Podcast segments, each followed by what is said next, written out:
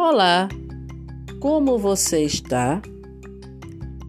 Hoje gostaria de te convidar a pensar em uma palavra: resiliência.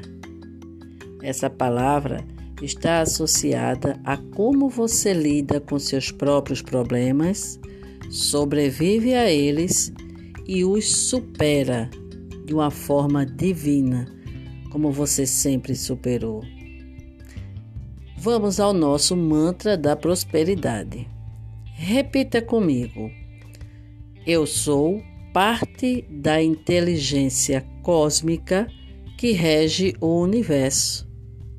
Sou consciente que minha resiliência é o ponto forte da minha vitória.